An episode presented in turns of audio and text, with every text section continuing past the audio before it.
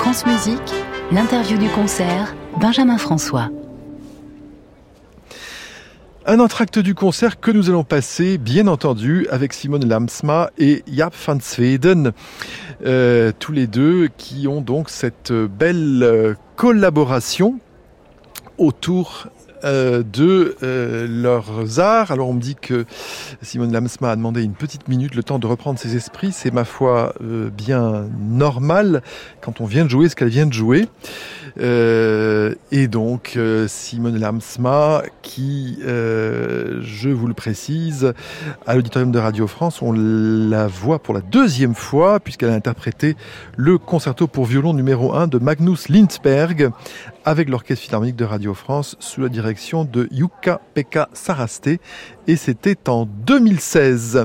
Et puis euh, elle a aussi notamment beaucoup joué, elle a fait ses débuts avec le Wiener Sinfoniker lors d'une tournée justement sous la direction de Japs van Sveden, ce chef qui l'a donc beaucoup suivi.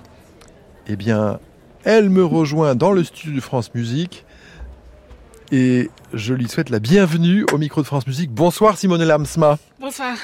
Et merci de nous rejoindre. Quel concerto incroyable. Euh, la, la violoniste n'arrête quasiment jamais. Cela doit être absolument épuisant. What an incredible concerto. You almost never stop. That must be exhausting. Yes, is my answer to that. Oui, c'est ma réponse. Yes, it's à votre uh, question. It's uh, I think one of the most um, c'est un des concertos les plus intensifs que je connaisse. And for the orchestra, in fact, also. également pour l'orchestre. Indeed, indeed. Euh, alors, euh, ce n'est pas le John Adams habituel, celui qu'on a le temps d'entendre euh, souvent. Les éléments minimalistes de son langage n'apparaissent qu'assez tard finalement. It's not a, um, um, a, a well-known piece as Shaker Loops or Nixon in, in China. Why? Pourquoi? Mm. I think it's um, when he wrote this piece. Quand il a Euh, écrit cette pièce, It was quite new, I think, for him C'était also quelque chose pour lui this instrument. d'écrire quelque chose pour cet instrument, le violon. And, um, as, as he said himself, he Et really comme felt il l'a like he dit had lui-même, to il a pensé jou- euh, je- euh, composer quelque chose de mélodique, Which is of course quite different from ce qui est très différent from, de tout ce um, qu'on connaît de ses origines, de là où il vient. So I think what you find in this piece is a, a Et ce que of vous trouvez dans cette pièce, combination. c'est quelque of- chose d'une combinaison de plusieurs éléments. You hear, of course, the influences of Vous entendez um, bien minimalism, sûr or I would say post-minimalism. du minimalisme ou quelque chose de post-minimaliste, Mhm, but it's it's really combined. mais um, c'est quelque, chose qui est combiné aussi um, intricate avec des um, choses qui sont intriquées, qui sont imbriquées, uh, des influences imbriquées, past et vous revenez aussi sur le passé. And the chaconne. Uh, for sure, of course, there he naturellement, la chaconne aussi, um, oui. On peut revenir aussi à Pachelbel. Mhm. Um, Au canon de Pachelbel, par exemple. but it's- it's wonderful when you look at the score Mais c'est magnifique quand on regarde la partition, quand on l'étudie. uh, Et On est assez étonné de la manière dont il orchestre cette, cette musique. So he creates really. I think the second movement is actually it's the heart of the piece. and Et uh, le côté très dur de cette pièce, c'est le second mouvement. yeah, it's one of the. I think one of the most stunning movements Quelque chose qui sonne absolument- Il faut aller au travers de ce mouvement et il faut y comprendre toute l'idée qui se cache derrière. uh, I C'est absolument magnifique. Et pour l'orchestre, c'est quelque chose de sublime. The, well, the Pour le dream, uh, violoniste, c'est un, un rêve, so absolument. it's, uh, yes, it's, it's an incredible piece. Une pièce absolument incroyable. Simone Lamasma, de même qu'à l'orchestre, c'est une virtu, vous le disiez à l'instant, une virtuosité à couper le souffle, et euh, il la retient quelque part pour les dernières minutes, cette virtuosité. As for the orchestra, the breathtaking virtuosity, he holds it back for the last few minutes. Well, It's incredible. C'est yes, incroyable. I, I think it's uh, it's amazing how he creates really a, such a rhythmic energy. Uh, Cette manière de throughout créer une énergie rythmique, and it's tout au long de cette pièce est incroyable. C'est chose qui n'arrête jamais. And it, as you say, it really completely builds C'est- to the very ending. Tout à fait, ça s'arrête tout à fait à la, à la fin de cette pièce. So it's uh, yeah, it's an am- amazing piece, and C'est une was pièce new for me. incroyable So it's been a, really a joy to, que to- je to joue, learn it. qui est nouveau pour moi. It's the first time you play this piece or the second or, or... The very first time. c'est la toute première fois. Wow. Yes. Yes. Une It's des toutes premières fois, très très excitant. Et vous allez la rejouer, j'imagine maintenant, dans d'autres concerts. You're going to play this piece other times with other, orche- other orchestras. I hope so. Je but, l'espère. but it's uh, we have yet to see. Mais il faut, il faut attendre. And you play, of course, other concertos. Vous, playez bien, vous jouez bien sûr d'autres concertos. Tous les concertos du répertoire, peut-être pas. All concertos of the repertory for solo violin, or which concertos do, you- do, you, do you like? Uh, well, I Quel concerto aimez-vous? I am someone who um, feels very strongly about learning Je a lot of repertoire Quelqu'un qui because aime life is apprendre short beaucoup and de répertoire. so much good music. Il y a so beaucoup, beaucoup de bonne um, I musique. love to, to challenge myself. J'aime, euh, me poser des défis pieces, um, Et pour also pouvoir euh, So aussi, selon des- les saisons, apprendre d'autres choses. yes. so- Encore vraiment bravo, bravo pour ce extraordinaire euh, concerto, ce challenge, comme vous avez dit. Et on vous écoute justement dans une pièce de Agnehuani Rautavara, la Rheingasse 1, euh, Vienna, Lost Landscapes. Ça fait partie de votre tout récent disque paru chez Ondine en 2022. Merci à vous. Merci.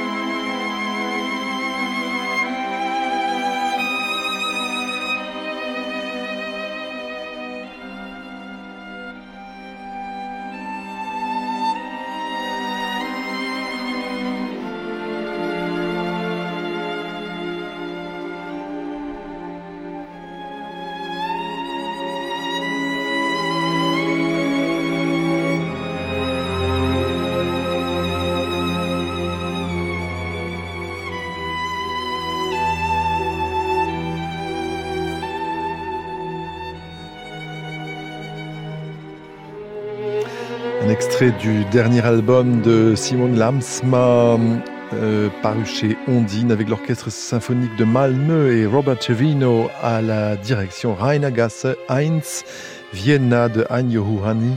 Rautavara, deuxième partie de notre interview du concert ce soir sur France Musique, avec cette fois-ci Jaap van Zweden, notre chef, présent tout, pendant tout ce concert. Bonsoir Jaap van Zweden. Good evening. Alors ce soir, ce sont vos débuts, je l'ai dit, avec l'Orchestre Philharmonique de Radio France.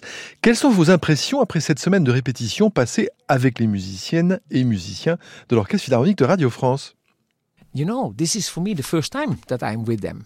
You know, uh, C'est effectivement la première fois que je dirige l'Orchestre Philharmonique de Radio France.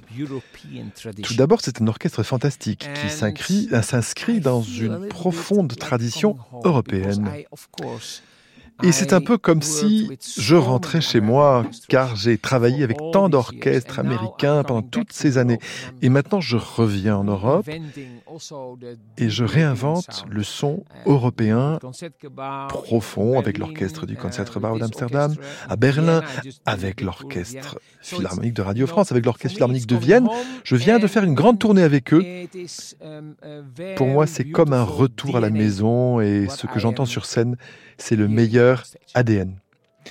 Japan Seiden, vous avez davantage l'habitude de jouer les œuvres de John Adams avec des orchestres américains, comme ceux de Chicago, Cleveland, Los Angeles, New York et Dallas, qui sont la référence absolue dans ce répertoire. Alors comment trouvez-vous nos Français, Cocorico, qui ne jouent pas la musique des compositeurs minimalistes en concert matin, midi et soir?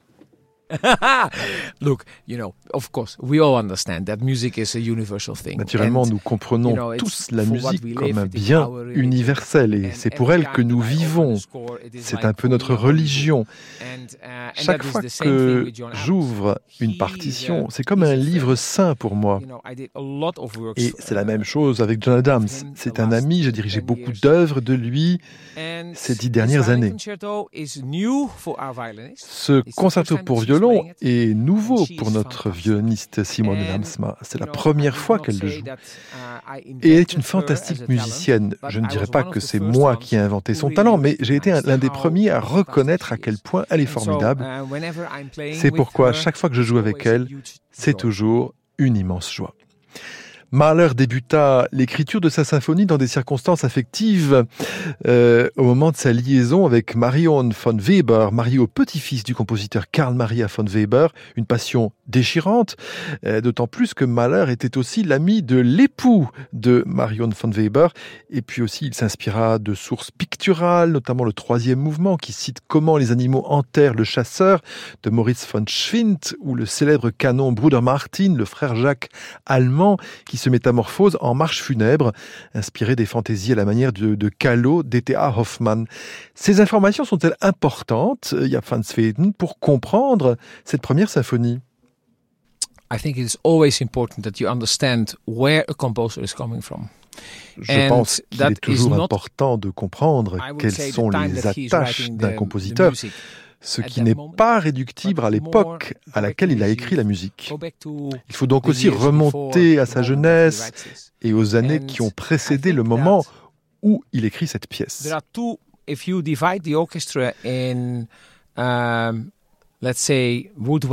Si vous divisez uh, l'orchestre entre familles de bois, cordes et cuivre, comme uh, les corps ou les trombones, uh, vous pouvez voir très clairement, en particulier dans cette symphonie, um, comment il utilise les uh, instruments. Une des choses intéressantes est sa relation si étroite avec la nature. La plupart du temps, il utilise les bois pour présenter la nature au public les cuivres, comme les trompettes, mais aussi les timbales, lui permettent de revenir sur sa jeunesse, où il était fasciné par les fanfares et rythmes militaires.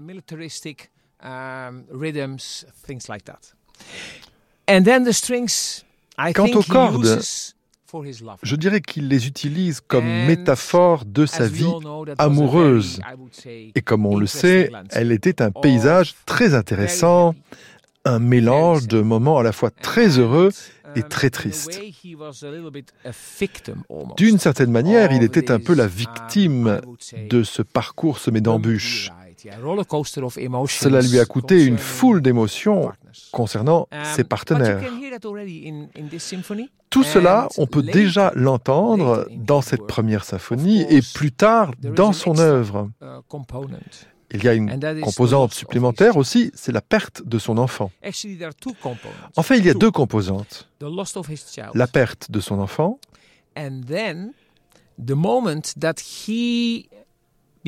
Et puis le moment où il s'est converti au catholicisme et où il a dit J'en ai fini avec ma judaïté. Il en a ressenti un profond sentiment de culpabilité Ce qui nous a donné, à vous, à moi et au public, um, la meilleure musique. Ce qui peut paraître assez étrange. Parce que Le sentiment de culpabilité est très important chez Mahler.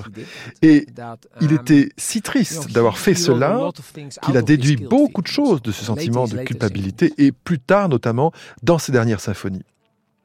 Jaap van Sveden, la première version de la première symphonie de Mahler comportait cinq mouvements, comme la symphonie numéro 6 pastorale de Beethoven. L'andante, placée en deuxième position, intitulée Blumine, provenait d'une musique de scène écrite pour l'opéra de Kassel en 1885. Seriez-vous intéressé à revenir à la version d'origine de cette première symphonie? To be honest, I really don't know, but I did do a lot of first Pour être honnête, je ne connais pas la réponse. Mais j'ai énormément um, dirigé la première symphonie de Mahler avec possible. en lieu et place du deuxième mouvement. eh. Cela rallonge pas mal la durée d'exécution, mais la vraie raison pour moi n'est pas tranchée. Et je crois aussi que cela n'est pas clair pour nombre de musiciens. um, um, he wrote everything. He used Je crois qu'après avoir terminé sa symphonie, il a beaucoup utilisé took comme une pièce à jouer à part.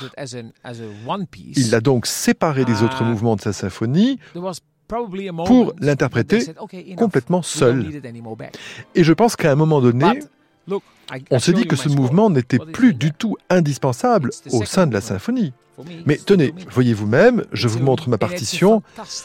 Au moment de passer au second mouvement, vous trouvez la partition de And, um, qui contient entre autres un solo de trompette fantastique. um, Donc j'adore cette pièce, et si l'on me demande de diriger it. Je ne refuse jamais.